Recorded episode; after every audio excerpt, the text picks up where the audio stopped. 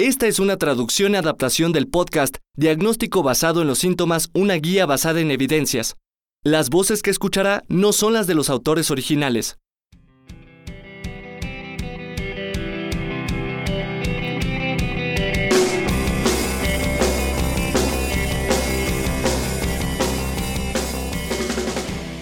Soy Adam Sifiu. Y yo soy Scott Stern. Bienvenidos al episodio 9 del podcast Diagnóstico basado en los síntomas. Los que nos han seguido hasta aquí ya deben de estar hartos de la introducción, así que vamos a omitir esa parte. Nuestro síntoma de esta semana es la anemia. Este problema siempre me ha parecido uno de los clásicos para el diagnóstico diferencial en medicina interna. Estoy totalmente de acuerdo. Hoy te toca presentar el caso clínico. Eso me gusta. El caso que presentaré hoy te dejará perplejo. Se trata de un varón de 65 años que acudió al servicio de urgencias por dolor muy intenso que no cedía. Se le diagnosticó ciática y fue hospitalizado para valoración y tratamiento porque el dolor era muy intenso. Refirió dolor intenso de un mes de evolución, que se irradiaba a la pierna izquierda. Recibió tratamiento con ibuprofeno, paracetamol, gabapentina y fisioterapia, con malos resultados. El dolor tenía una intensidad 9 de 10 y lo despertaba por la noche. Al momento de la hospitalización le realizaron pruebas de laboratorio que incluyeron química sanguínea, que fue normal. Los resultados revelaron hematocrito de 28 y hemoglobina de 9 gramos por 100 mililitros. Esa es toda la información del caso. ¿Eso es todo? ¿Es broma? Eso es todo. No puedo ofrecerte más. De acuerdo. La información no es tanta como yo esperaba. En resumen, se trata de un varón de 65 años con anemia y dolor de espalda. El paciente dice que es ciática, pero lo consideraremos como dolor de espalda. Tendría que pensar en algo que cause anemia y dolor de espalda, Supongo que pensaría en tumores malignos. ¿Podría ser cáncer de próstata con metástasis en la columna? ¿Podría ser mieloma? ¿Quizás una fractura por compresión? ¿Podría ser una infección? Tal vez el paciente tenga una infección como osteodicitis vertebral o incluso endocarditis bacteriana. Tal vez eso esté causando una anemia por inflamación crónica. Quizás el paciente simplemente tenga una deficiencia nutricional de vitamina B12 o de hierro. Mi siguiente paso sería la exploración con énfasis en la espalda. Tal vez buscaría dolor a la palpación en los flancos. Podría ser que este paciente tuviera insuficiencia renal crónica y anemia secundaria. Tal vez haya obstrucción renal, pero por el momento estoy perdido. Quisiera conocer su recuento de reticulocitos para ver cómo está su nivel de producción de eritrocitos. El volumen corpuscular medio me ayudaría a reducir el diagnóstico diferencial. Es una crueldad informarme solo del resultado de la hemoglobina. También me gustaría conocer su recuento de leucocitos y plaquetario. ¿Hay pancitopenia? Quisiera ver los resultados de un frotis de sangre periférica. Es todo lo que puedo decir por ahora. Un aspecto importante es que no solo diste importancia al dolor de la espalda, sino también a la anemia.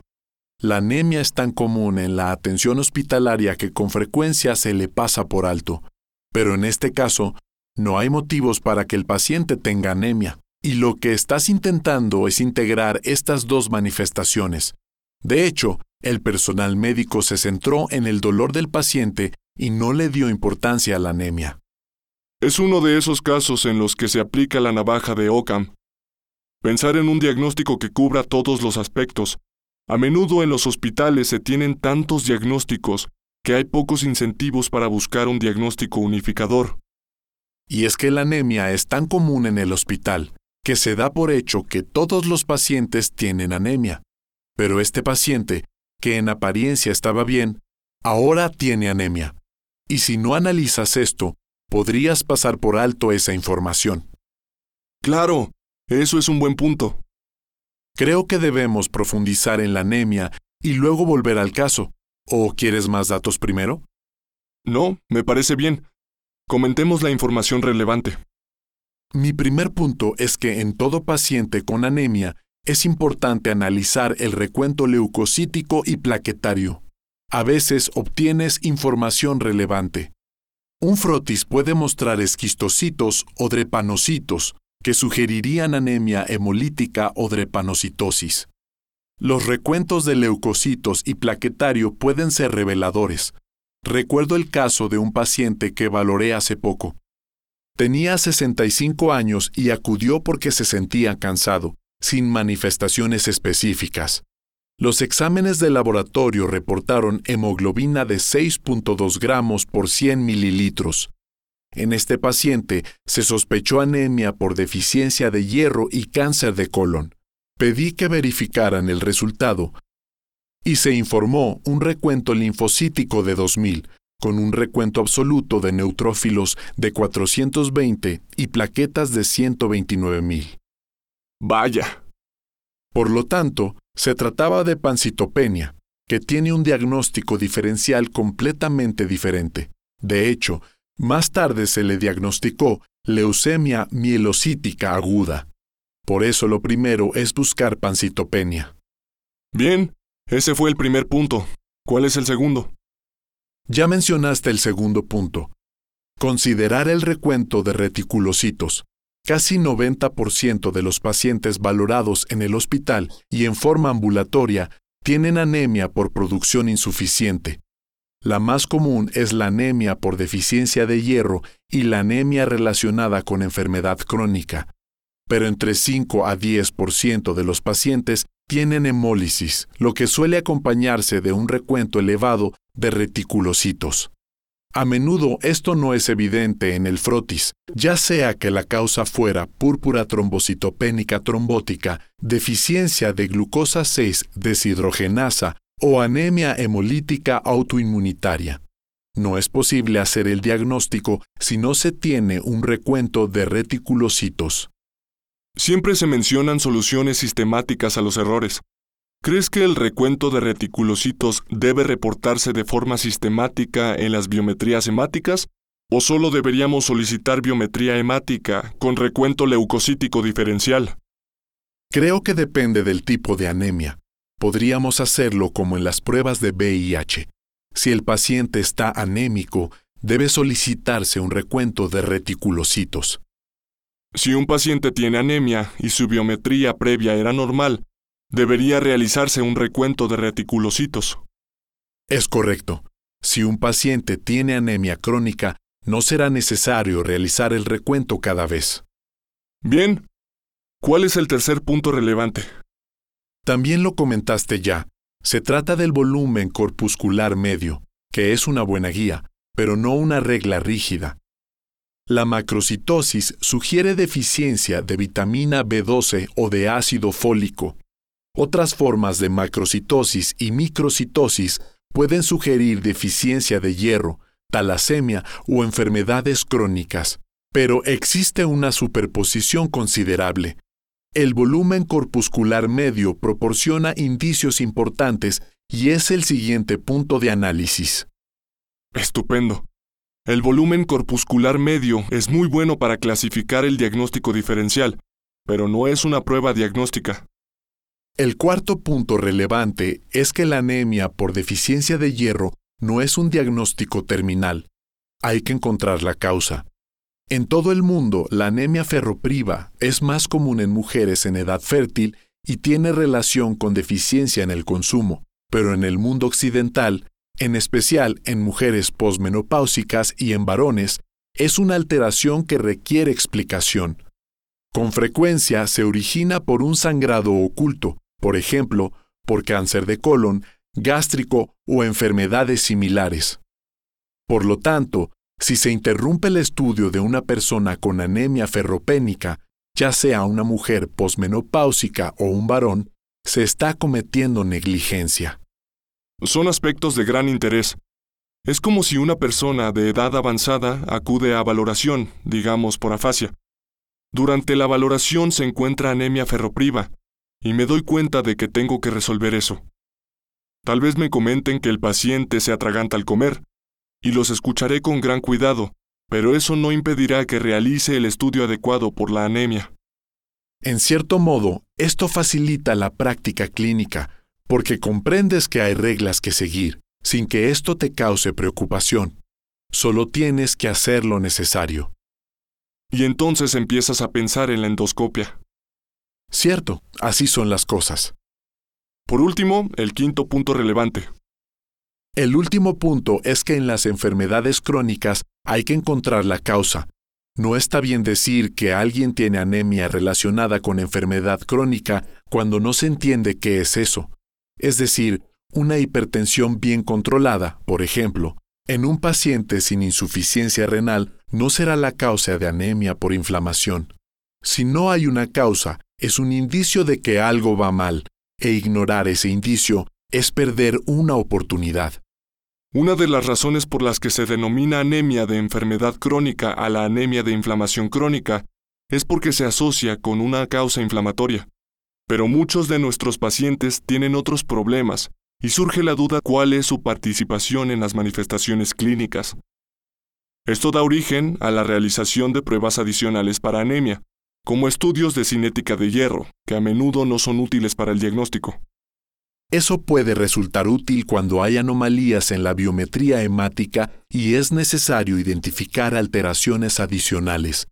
Tal vez sea necesario valorar qué tan enfermo está el paciente y entonces se encuentra la anemia se inicia el estudio diagnóstico y se detecta inflamación crónica inexplicada. Ese es el momento en que debe realizarse el estudio clínico. Es una buena observación. Regresemos a nuestro caso clínico. De acuerdo. ¿Cómo quieres continuar? Me gustaría conocer los datos de la exploración física. La exploración física fue bastante normal. Estaba a febril, lo que obviamente es importante, Dadas algunas de las cosas que mencionaste, la exploración del área cardíaca, campos pulmonares y abdomen fue normal. En la espalda no se encontró dolor a la palpación. La elevación de la pierna no produjo dolor y la fuerza muscular estaba conservada. Y solo para aclarar, el dolor que el paciente refería como ciática era dolor en la extremidad inferior. Interesante. Quisiera saber si se realizó una revisión adecuada del área cardíaca. ¿No se auscultó algún soplo? Sí se llevó a cabo. Incluso se utilizó un estetoscopio electrónico para escucharlo amplificado. ¿El dolor que refería el paciente pudo reproducirse durante la exploración? No se reprodujo. Así que supongo que podría tratarse de un trastorno de la médula ósea. Algunos pacientes tienen una médula ósea hiperactiva, que ocasiona dolor óseo profundo, muy localizado. He visto a pacientes con fracturas patológicas.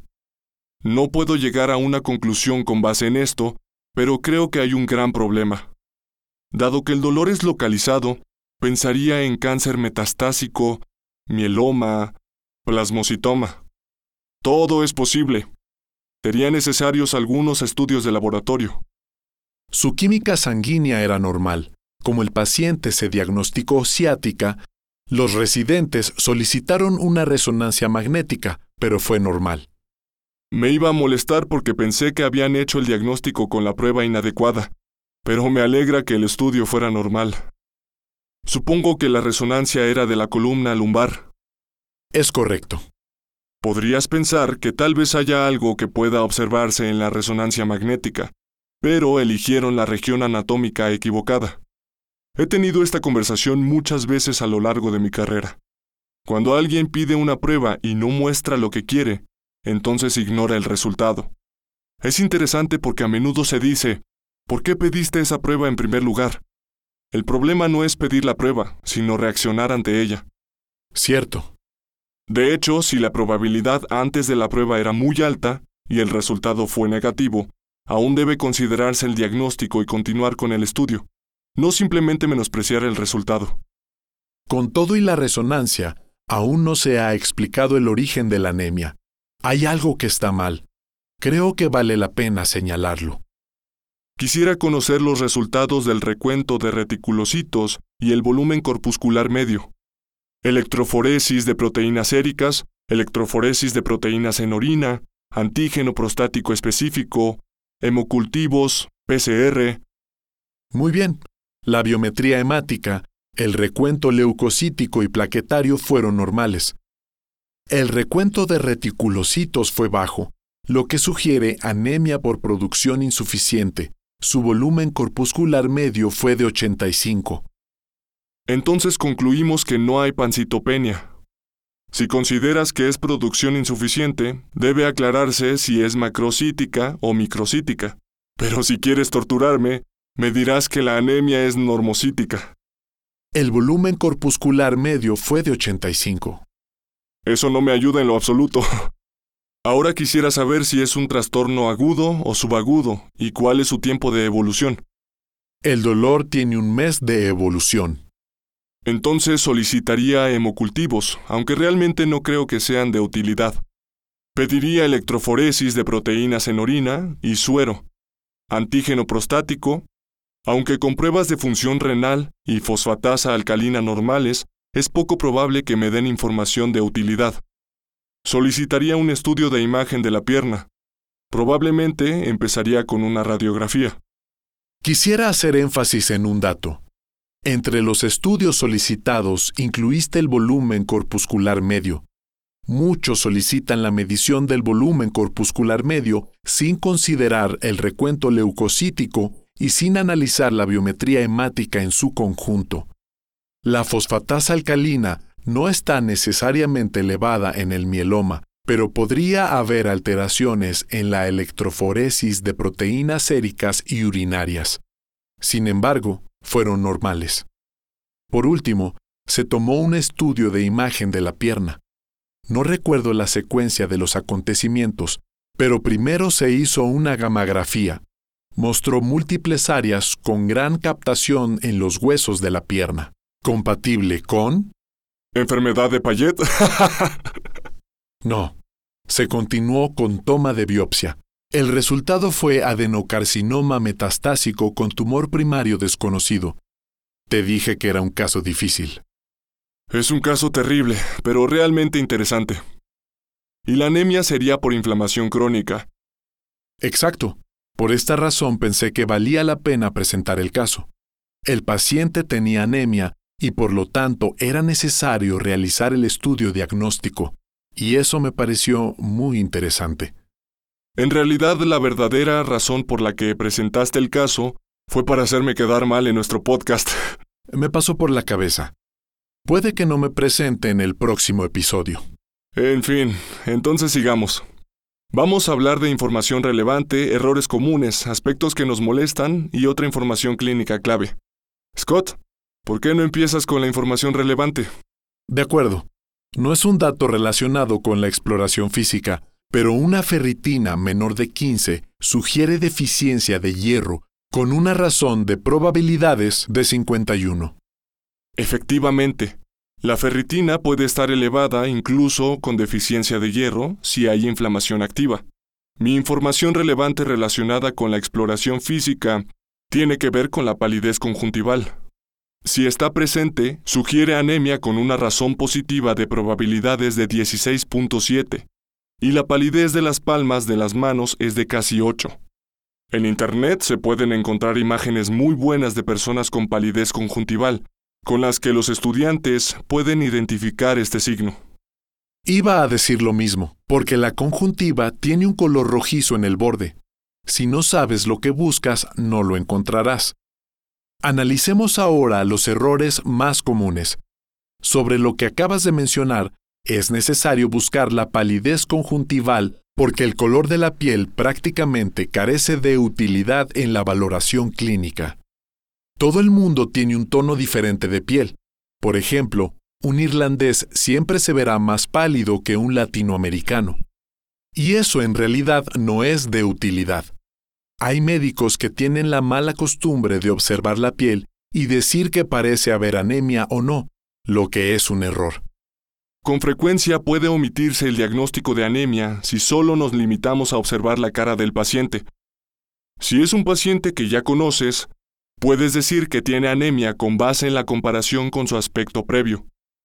Otro concepto erróneo que deseo destacar es pensar que la anemia por deficiencia de hierro tiene que ser microcítica y que la deficiencia de vitamina B12 ocasiona anemia macrocítica. Esto no necesariamente es cierto. De hecho, casi 12% de los pacientes con deficiencia de vitamina B12 tienen anemia microcítica y en 17% de los casos es normocítica. Al analizar estos resultados en conjunto, se llega a la conclusión de que casi 30% de las personas con deficiencia de vitamina B12 no presentan anemia macrocítica. Y en lo que se refiere a la anemia por deficiencia de hierro, muchos estudios clínicos han informado que entre 85 y 90% de los pacientes tienen anemia microcítica. Las personas con deficiencia de hierro a menudo no tienen anemia microcítica, porque presentan otras deficiencias nutricionales. Estoy de acuerdo. Cuanto más grave es la deficiencia de hierro y más crónica es, por lo general disminuye más el volumen corpuscular medio. Sin embargo, es importante que el médico detecte en forma temprana la deficiencia de hierro, porque podría tratarse de un tumor que está sangrando. El volumen corpuscular medio no debe usarse como prueba de detección. Estoy de acuerdo. A continuación revisaremos aspectos que nos causan molestia. ¿Quieres comentar algo? Creo que es fundamental buscar la causa de la anemia. La anemia en sí misma no es un diagnóstico. Si solo te limitas a diagnosticar anemia sin buscar la causa, las consecuencias podrían ser nefastas. Es como el delirio. El delirio no es un diagnóstico, es un síntoma y tienes que averiguar qué lo causa. ¿Vamos a hablar de delirio? Creo que no. Me molesta ver que a un paciente con anemia macrocítica de inmediato se le catalogue como deficiente de vitamina B12 o de folato. En la actualidad, la deficiencia de folato es muy poco frecuente. Hay ácido fólico en muchos alimentos, y yo no he encontrado deficiencia de folato en los últimos 10 años. La carencia de vitamina B12 sí es frecuente. Es más común en personas mayores con gastritis atrófica que acostumbran tomar inhibidores de la bomba de protones, aunque hay numerosas causas de la disminución de la absorción. Por ejemplo, el consumo de alcohol causa anemia macrocítica. A menudo basta con analizar las pruebas de función hepática y el recuento plaquetario, con lo que se obtendrá un indicio. El hipotiroidismo es un trastorno engañoso, porque para que se vincule con anemia, el paciente debe encontrarse en hipotiroidismo real. Fármacos como el metotrexato y el difenilidantoinato pueden causar anemia macrocítica. En su tiempo, la acidotimidina era una causa importante de anemia macrocítica, pero ya no se utiliza. El incremento en el recuento de reticulocitos puede ocasionar macrocitosis, aunque no muy notoria, con cifras cercanas a 103, 105. La última sección es la información clínica clave. ¿Hay algo que desees añadir? Ya lo hemos mencionado varias veces, pero quisiera recordar que en muchas ocasiones es de gran importancia el recuento de reticulocitos. Yo diría que una de sus principales funciones es engañar a los becarios que están de guardia pues puede acompañarse de diagnósticos poco comunes de anemia para dificultar el diagnóstico diferencial. En realidad, la mayor parte de las anemias pueden explicarse con facilidad, ya sea por deficiencia de hierro, por asociarse con enfermedades crónicas, deficiencia de vitamina B12 o neoplasias malignas. Totalmente de acuerdo. Las concentraciones bajas de cobre o altas de zinc pueden causar anemia microcítica, y puede ser divertido incluirla en el diagnóstico diferencial. Yo siempre recuerdo que la plasia eritrocítica pura solo afecta la línea eritroide y puede ocasionar anemia normocítica. Una amiga mía y colaboradora propuso este diagnóstico como estudiante de medicina de tercer año en el servicio de neurología. Todo el personal de ese servicio quedó sorprendido. Ese paciente tenía anemia por deficiencia de cobre porque leyó un artículo sobre detener los resfriados comunes con zinc. Lo tomó durante un año y eso ocasionó la quelación del cobre. El paciente prácticamente no tenía cobre en el cuerpo, lo que ocasionó anemia grave. Qué interesante. Por otra parte, se ha comentado que pueden observarse altas concentraciones de cobre en personas que beben un cóctel conocido como mula de Moscú. una bebida con vodka que se sirve en vasos de cobre. El vodka ocasiona lixiviación del cobre. Este es un aspecto que ya se mencionó en el podcast de hemorragia de tubo digestivo. Ya deberían saberlo. Solo quisiera hacer énfasis en que la carencia de hierro requiere una explicación. Continuando con la información clínica clave, la drepanocitosis es un tema interesante.